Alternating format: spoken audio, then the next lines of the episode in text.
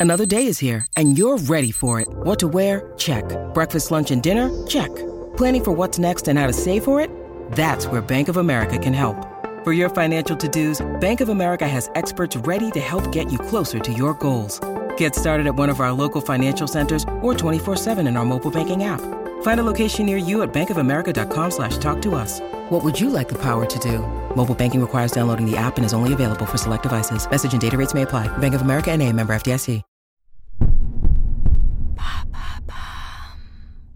Pourquoi prendre soin de son plexus solaire?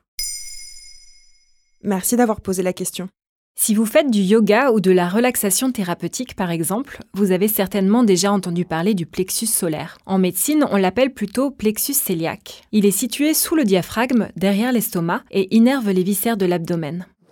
Les plexus sont des réseaux de nerfs ou de vaisseaux qui s'entrelacent et communiquent en un point de l'organisme. Il existe par exemple le plexus cervical qui innerve principalement le cou ou le plexus lombaire lié à la paroi abdominale, aux organes génitaux et aux membres inférieurs. Pour celui qui nous intéresse, sa forme en rayon évoque les rayons du soleil, d'où son nom.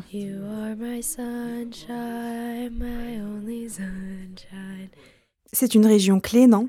Oui, on peut dire ça car le plexus cœliaque est un des plus grands centres nerveux du corps. Les nerfs partent de ce carrefour pour rejoindre l'estomac vers l'avant, le pancréas vers le bas, la colonne vertébrale et l'aorte vers l'arrière. Ils rayonnent vers le diaphragme ou vers d'autres organes tels que le foie, le pancréas, les reins, etc.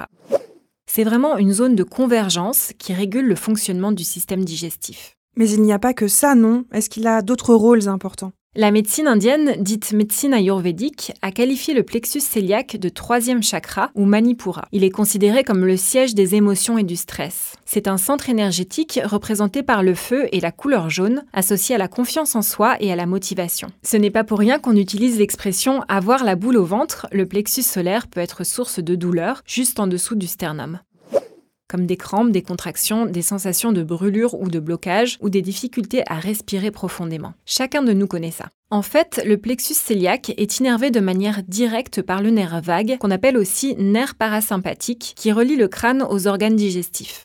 On fait alors facilement le lien entre une émotion stressante et sa répercussion dans cette zone. Mais cela ne veut pas dire que les douleurs ressenties sont forcément liées à une mauvaise gestion du stress. Elles peuvent être en rapport avec une maladie de l'estomac par exemple ou un choc au niveau du sternum. Est-ce qu'on peut agir sur cette sensation de nœud dans l'estomac lorsqu'elle apparaît? Oui, et c'est tant mieux. Des exercices de respiration, de relaxation ou encore de méditation guidée vers cette zone sont très utiles. Si la gêne est forte, ne pas hésiter à consulter un médecin pour vérifier qu'il n'y a pas de pathologie associée. Sinon, on peut aussi avoir recours à un ostéopathe qui viendra détendre la zone par palpation et donner des clés pour libérer son diaphragme en respirant par le ventre. Les automassages sont également une possibilité.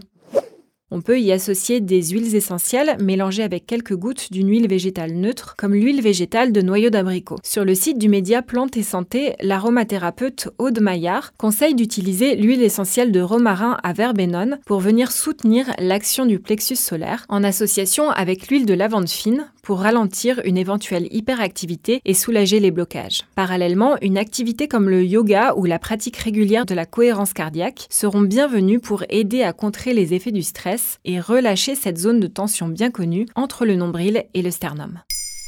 Maintenant, vous savez, un épisode écrit et réalisé par Émilie Drujon. En moins de 3 minutes, nous répondons à votre question. Que voulez-vous savoir? Posez vos questions en commentaire sur les plateformes audio et sur le compte Twitter de Maintenant vous savez.